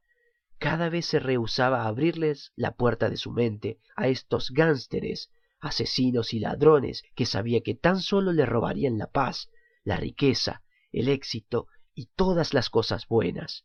En lugar de eso, le abriría la puerta de su mente a la idea de las despensas que vienen del principio de vida eterna de Dios y que emanan a través de él como riqueza, salud, energía, poder y todas las cosas precisas para tener una vida plena y feliz en la tierra. A medida que siguió haciendo esto, el segundo día no golpearon tantos ladrones a su puerta. Al tercer día, el flujo de visitas negativas era menor. Al cuarto día venían de manera intermitente, a la espera de ser admitidos, pero recibían la misma respuesta mental. No se puede pasar. Solo admito pensamientos y conceptos que activen, curen, bendigan e inspiren a mi mente volvió a establecer su conciencia su mente hacia las conciencias de la riqueza. Viene el príncipe de este mundo, mas no tiene nada en mí. Esta frase le dice a tu mente que los pensamientos negativos tales como el temor, la escasez, la preocupación, la ansiedad, llegaron, pero no adoptaron respuesta de tu mente. Ahora era inmune, estaba alumbrado por Dios y tomado por una fe divina en la conciencia de la abundancia y del sustento económico que se difunden en forma eterna. Este hombre no perdió todo, tampoco cayó en quiebra. Le dilataron el crédito, su negocio mejoró, se le abrieron nuevas puertas y prosperó. Recuerda siempre que durante el proceso de la plegaria debes ser leal a tu ideal, a tu propósito y objetivo. Mucha gente no logra llevar a la realidad la riqueza y el éxito económico porque rezan en dos formas. Afirman que Dios los provee y que son divinamente prósperos, pero pocos momentos después niegan su propio bien al decir no puedo pagar esta cuenta, no puedo pagar esto o aquello, o se dicen me acosa una maldición, no puedo llegar a fin de mes, jamás tengo lo suficiente, Todas estas afirmaciones son altamente destructivas y equilibran tus plegarias positivas. Esto es lo que se llama rezar en dos sentidos. Debes ser leal a tu plan o a tu objetivo.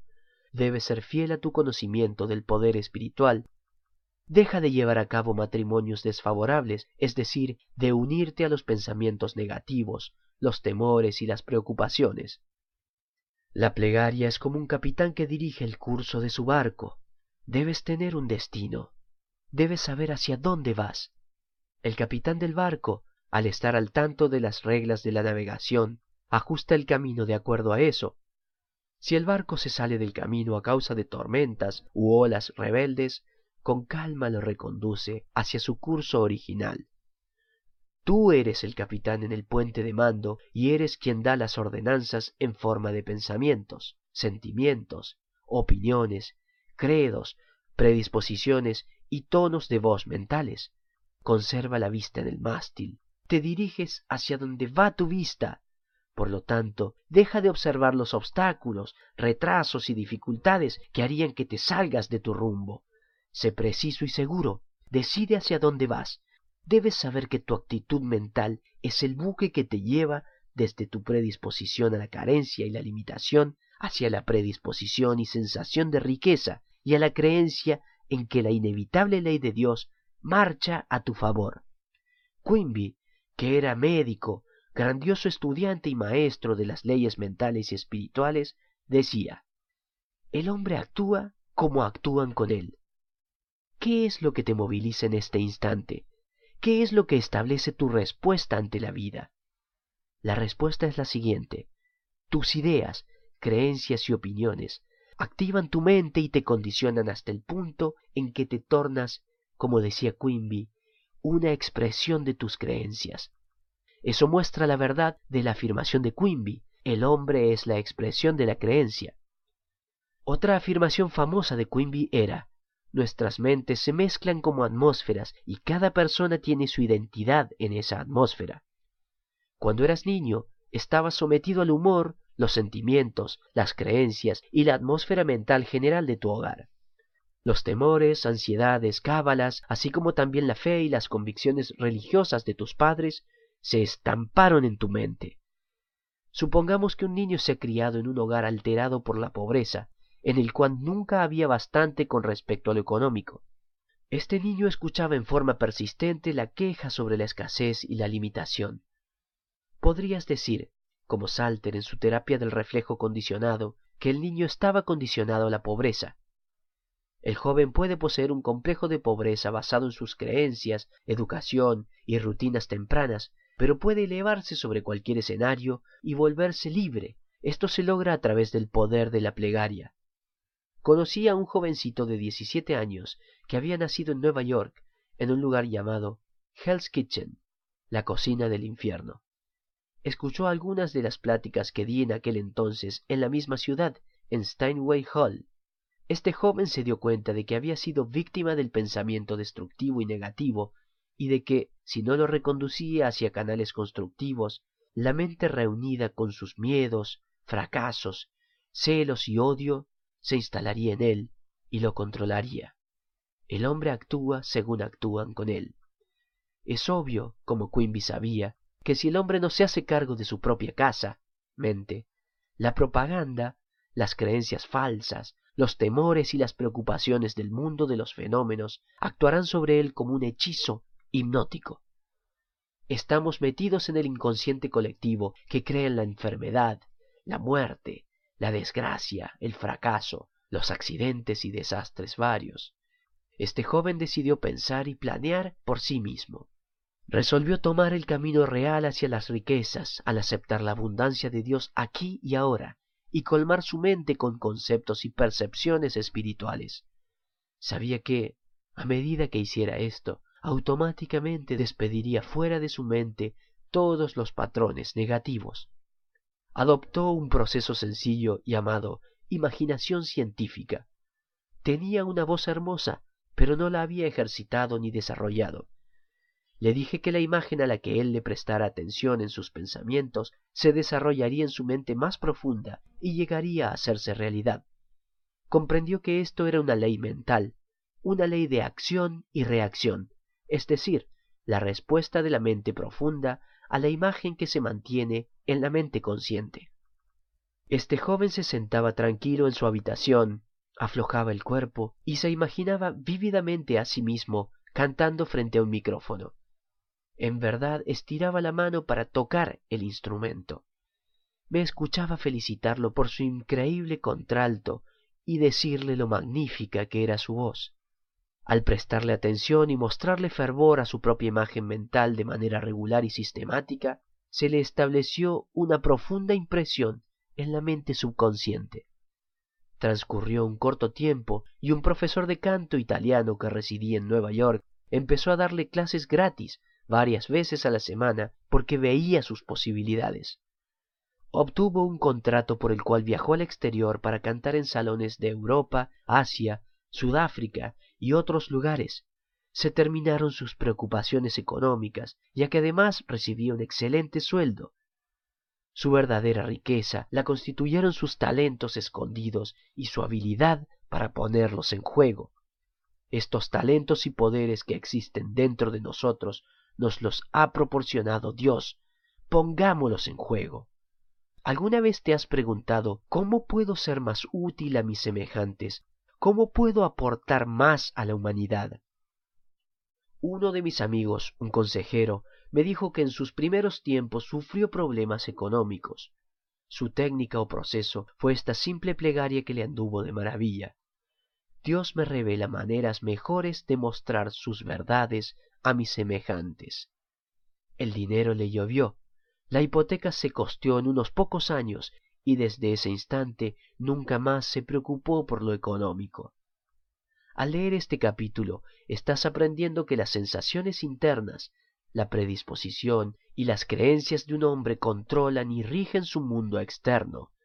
Los movimientos internos de la mente intervienen en los movimientos externos.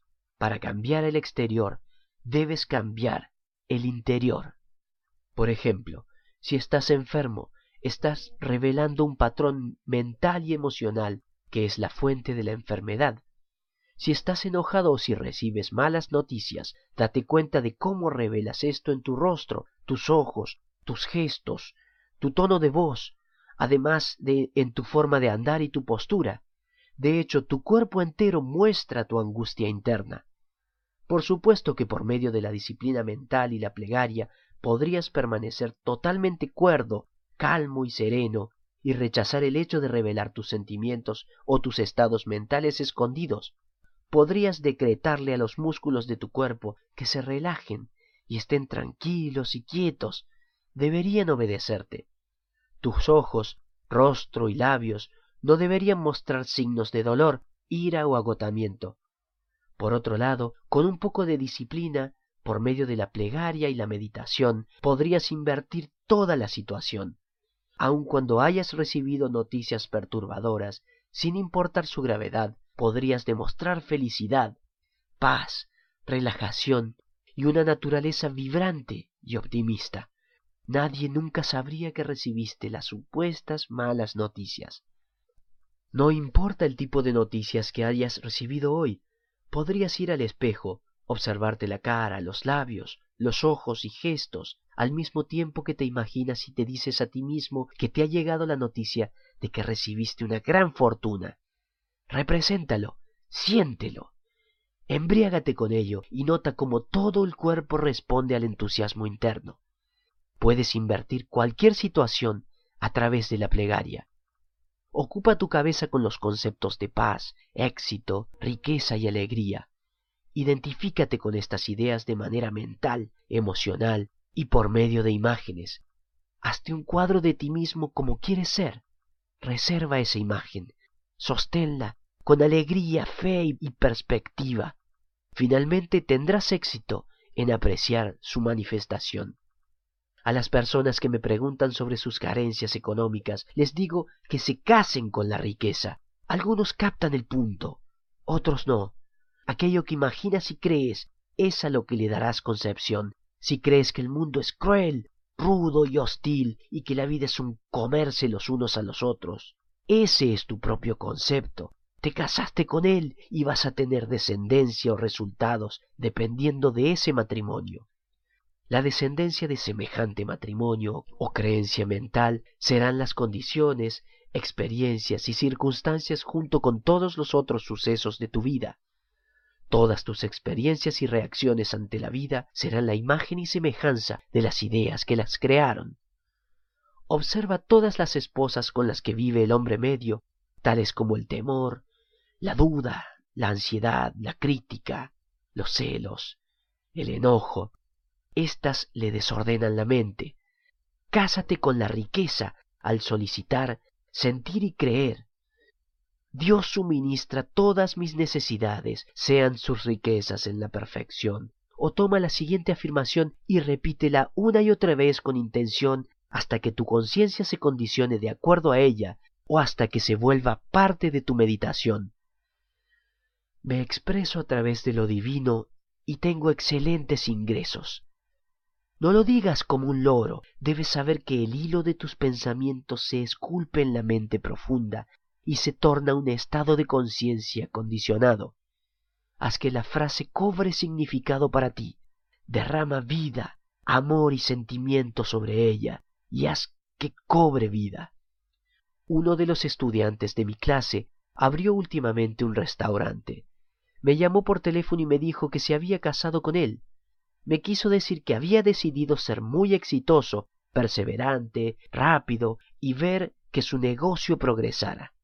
La esposa mental de este hombre era su creencia en la concreción de su deseo. Identifícate con el objetivo de tu vida y termina tus matrimonios mentales con la crítica, la autocondena, el enojo, el temor y la preocupación. Préstale atención al ideal que elegiste Cárgate de fe y confianza en la inevitable ley de la prosperidad y el éxito. No lograrás nada si amas tu ideal durante tan solo un minuto y lo niegas al siguiente. Eso es como mezclar ácido con alcalino. Te resultará una sustancia inerte. Al transitar el camino real hacia las riquezas, debes ser leal al ideal que elegiste, tu esposa. En la Biblia pueden hallarse pasajes que cuentan estas mismas verdades. Por ejemplo, Eva salió de la costilla de Adán. Tu costilla es tu deseo, idea, plan, meta o propósito en la vida. Eva significa la emoción, la naturaleza sensible o lo interno. En otras palabras, debes cuidar la idea en forma maternal. La debes acariciar, amar y sentir como verdad, para que se manifieste tu objetivo en la vida. La idea es el padre, la emoción es la madre.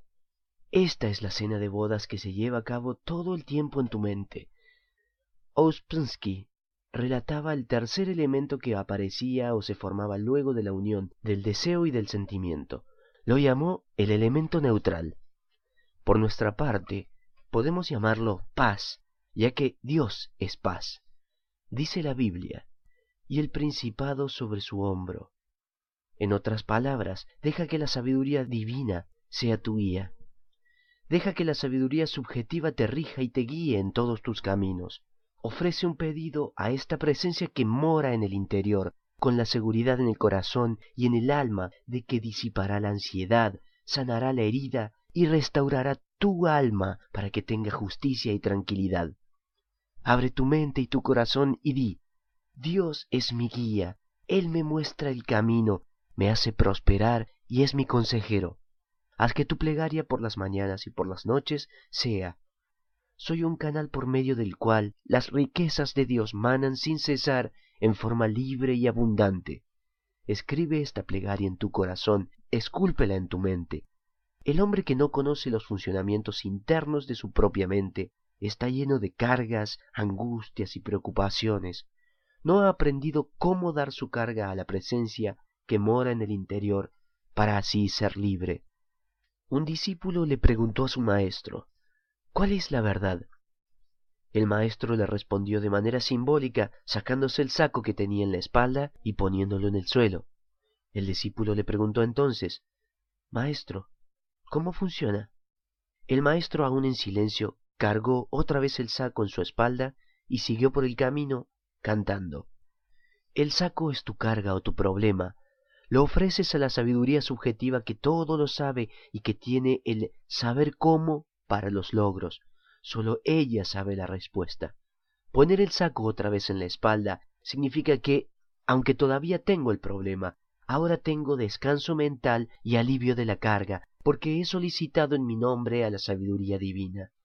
Por lo tanto, entono la canción de la victoria, Sé que la respuesta a mi plegaria está en camino y canto por la alegría que me aguarda. Es maravilloso. Todo hombre sirve primero el buen vino, y cuando están satisfechos, entonces el que es peor. Mas tú has guardado el buen vino hasta ahora. Esto es verdad para cada hombre cuando ingresa por primera vez en conocimiento de las leyes de la mente. Empieza con buen vino y grandes anhelos, es como la escoba nueva que barre bien y está lleno de buenas intenciones, pero muchas veces se olvida de la fuente de poder. No sigue siendo leal al principio científico y eficaz que existe dentro de él, que lo sacará de sus experiencias negativas y lo situará en el camino principal hacia la libertad y la paz mental. Empieza a satisfacerse de manera emocional y mental con ideas y pensamientos diferentes a la meta y el objetivo que se ha propuesto. En otras palabras, no es fiel a su ideal o esposa.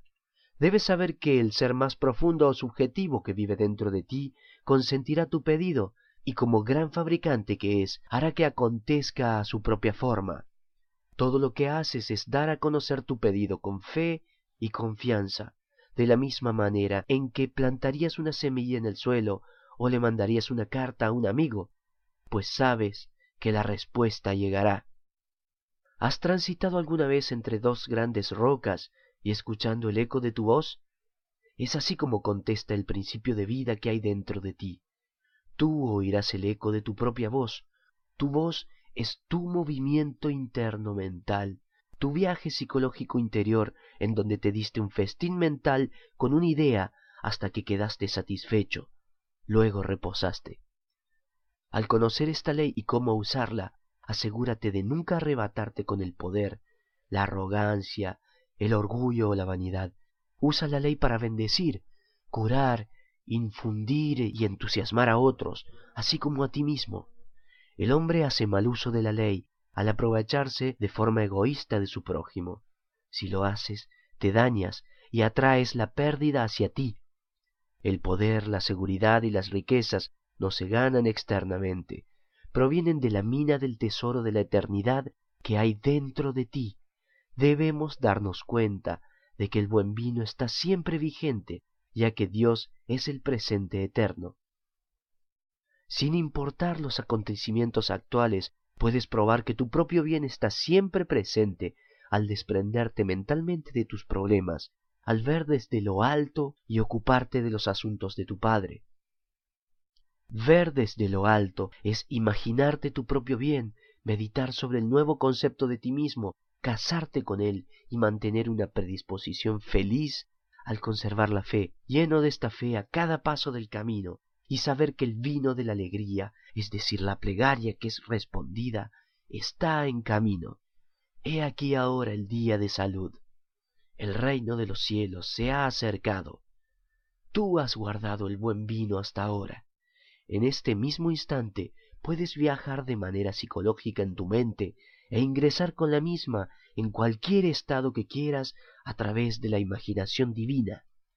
La riqueza, la salud o cualquier invención que quieras incorporar al principio es invisible.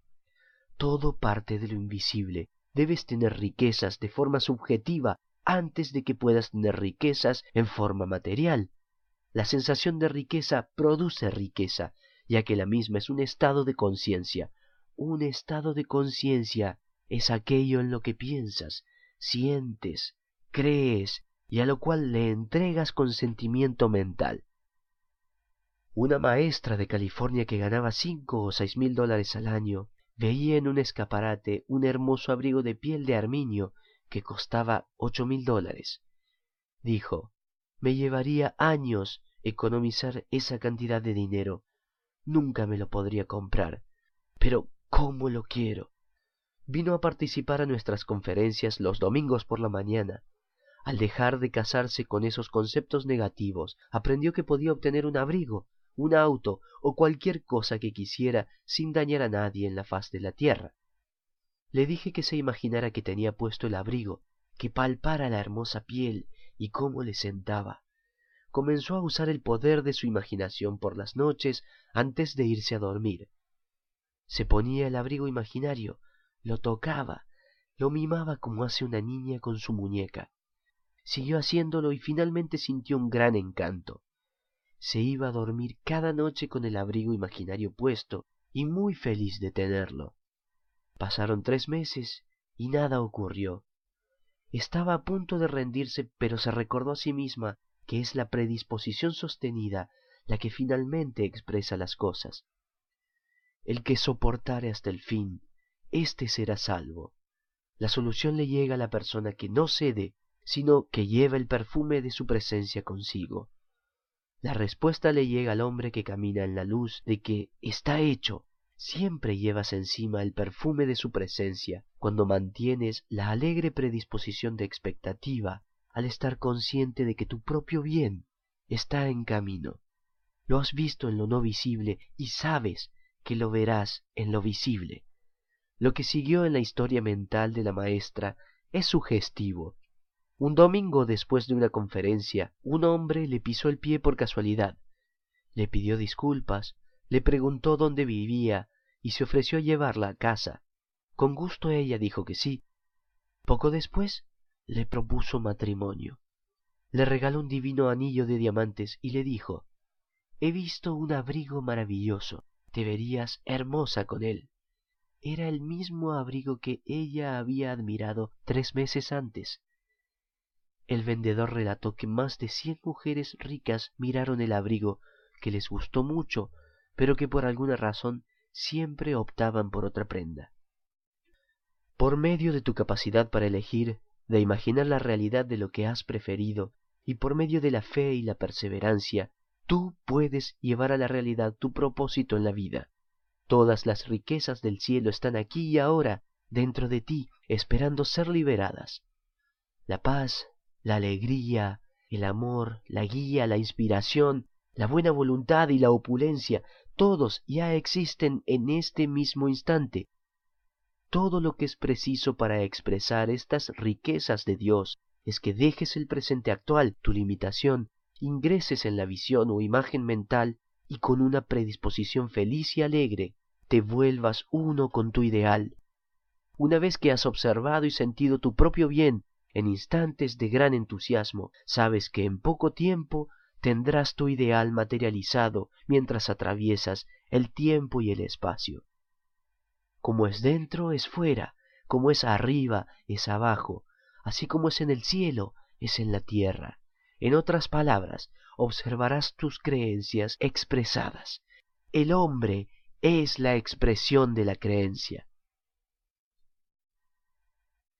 BN Publishing ha presentado Cómo atraer dinero por el doctor Joseph Murphy. Copyright 2010 BN Publishing.